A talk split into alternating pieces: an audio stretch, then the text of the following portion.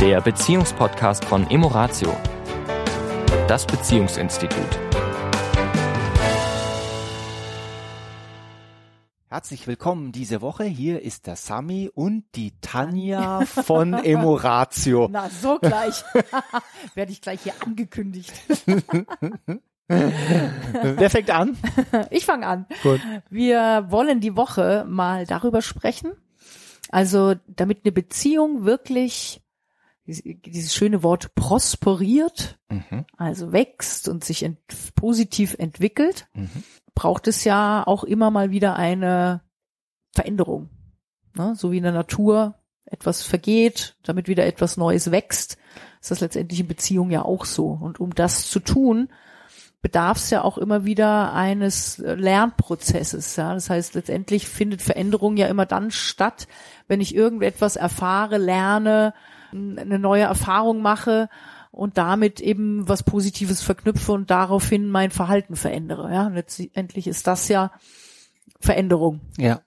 Weil wenn ich mein Verhalten und mein Denken nicht verändert, verändert sich auch nichts. Ja. Dann schmore ich ja immer im gleichen, im gleichen Saft. Und es gibt eben so verschiedene Aspekte, die für, gerade jetzt auch in unserer Arbeit, wenn wir eben im Coaching mit Paaren arbeiten, äh, und da ist ja, das ist ja auch das Interessante an unserem Beruf, äh, dass ja jedes Paar anders ist, natürlich sich Themen wiederholen, Ja. ganz klar, und doch jedes Coaching immer einzigartig ist, weil eben jede Person einzigartig ist und demzufolge auch quasi der Ansatz, wo die Veränderung sitzt oder wo der, Ja. wo der, wie sagt man, der Schlüssel Ja. passt, Ja. ja, oder wo, wo der Ansatz gemacht werden darf. Ja, also um das konkret zu machen, jetzt mal zum Beispiel, nehmen wir das Thema, äh, irgendein Thema, aber nehmen wir das Thema Sexualität.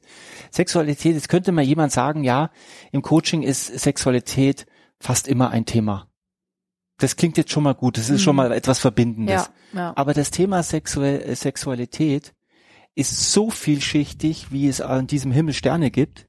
Und dann die individuelle Sexualität jeder einzelnen Person. Und dann ja noch im Zusammenspiel mit der Ja, anderen. Mamma mia. Ja, das sind ja, also das sind ja Galaxien. Universen.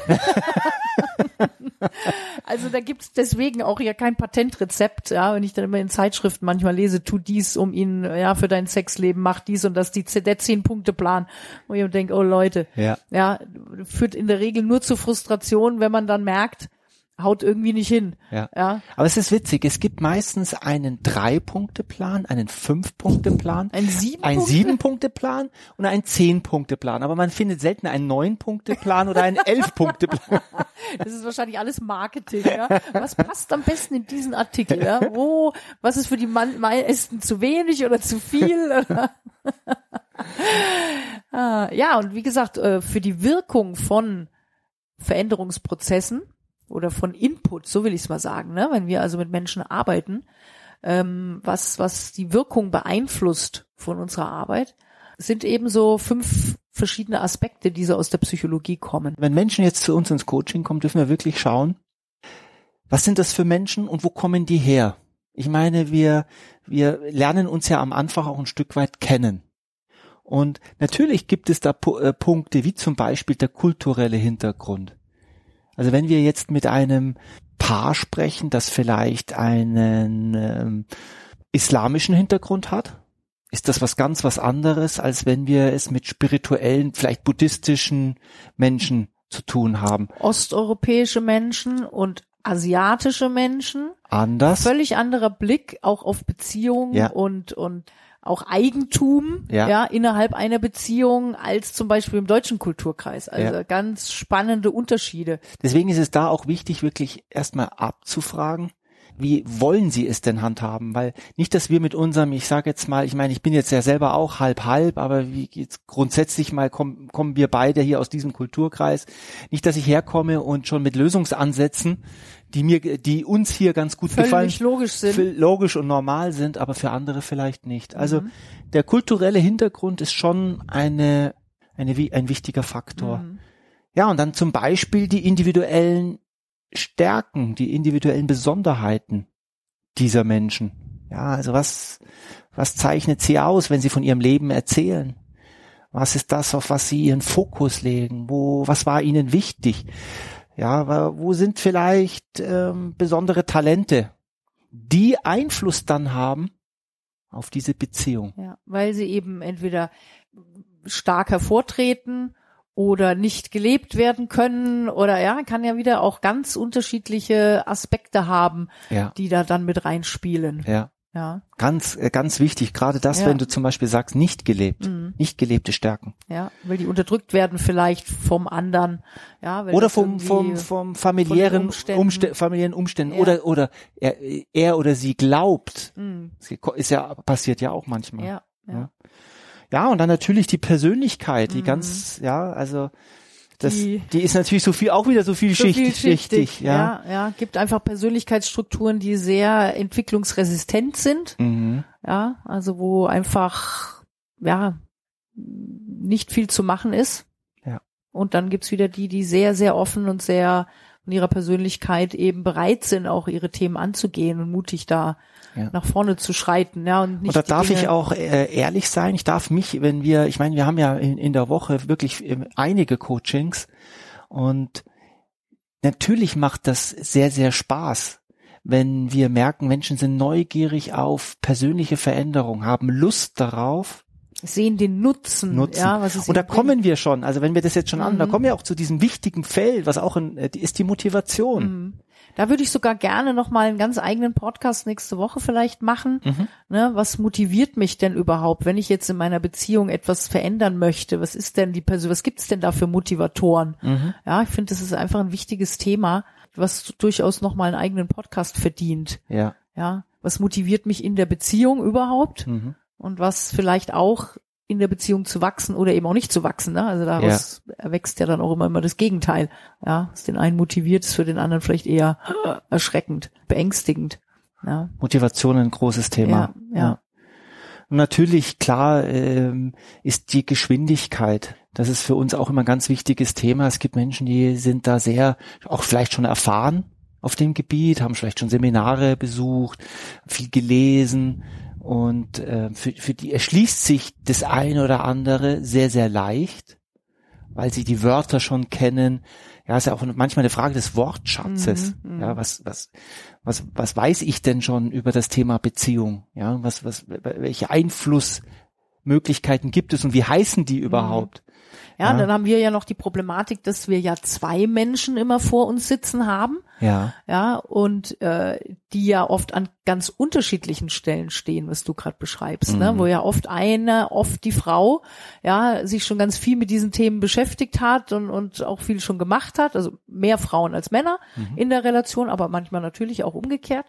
Und die da schon relativ weit sind und natürlich dann den Partner oder die Partnerin eben dann antreiben wollen. ja, Ne, Im Sinne von jetzt auf geht's, ne? Weil so nach dem Motto, wenn für mich was sonnenklar ist, dann ist natürlich dieses Mitgefühl Ja. mit dem anderen.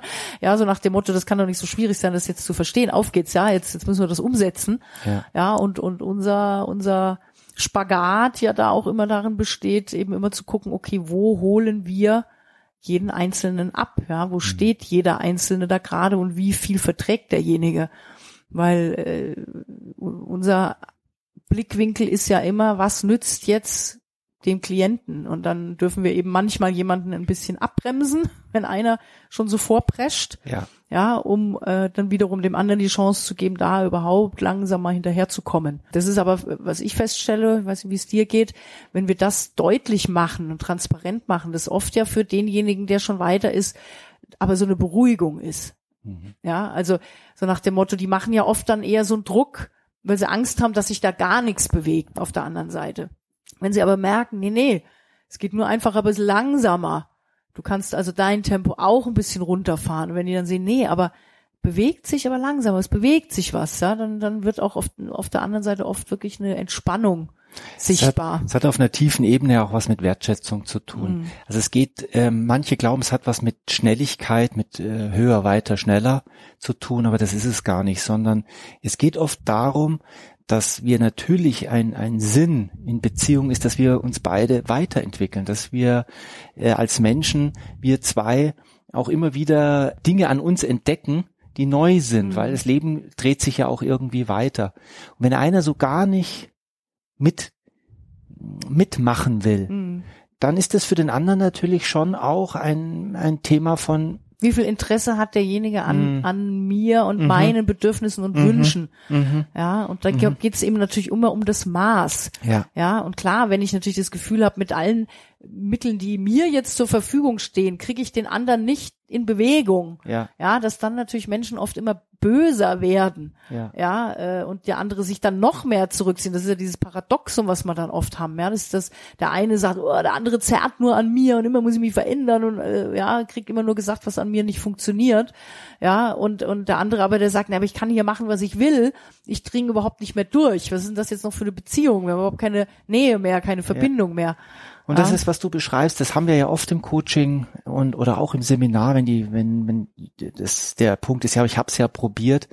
Und das ist oft, also was du sagst, stimmt schon, das geht meistens von der Frau aus, ne, die dann Bücher hinlegt oder sagt, das musst du auch mal lesen, ja, und wo, wo der Mann dann sagt, nee, das brauche ich, muss ich gar nicht. Hm. Und will ich auch gar nicht.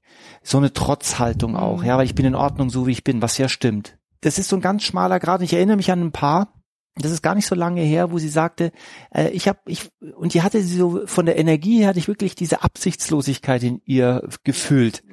Und sie sagte, also das Einzige, was ich mir manchmal wünsche, und das macht er jetzt auch, und da bin ich sehr glücklich und dankbar dafür, dass ich hin und wieder möchte ich ihm was vorlesen, was mich berührt. Mhm. Und äh, ich möchte nur, dass er zuhört. Und wenn er mir vielleicht was dazu sagen möchte, also wenn ihm was durch den Kopf geht, dann darf er das sagen und wir reden auch nicht mehr groß darüber, sondern es ist wirklich Ich mal will es einfach teilen. teilen. Ja. So, genau das ist Ja. es. Und, Und das, was du gerade sagst, Mhm. diesen Halbsatz, den würde ich gerne noch, noch wirklich ergänzen, weil ich den an der Stelle wirklich ganz, ganz wichtig finde. Dieses, ja, ich bin okay, du bist okay Mhm. und wir dürfen uns weiterentwickeln.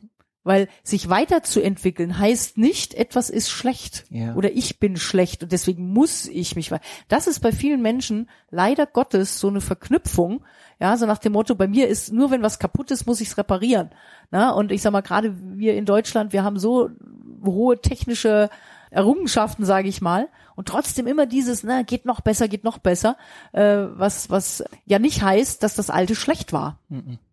Und genauso soll's, sollen wir es ja fühlen, ja, dass ich fühle, ich bin absolut okay mit allen Schatten und Sonnenseiten, die es immer geben wird, weil perfekt in dem Sinne gibt's nicht.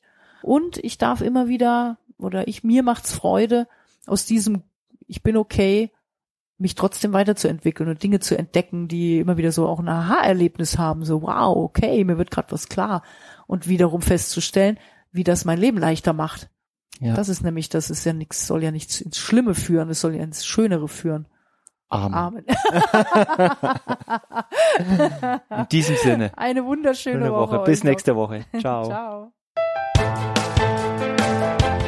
Das war der Beziehungspodcast von Emoratio, das Beziehungsinstitut.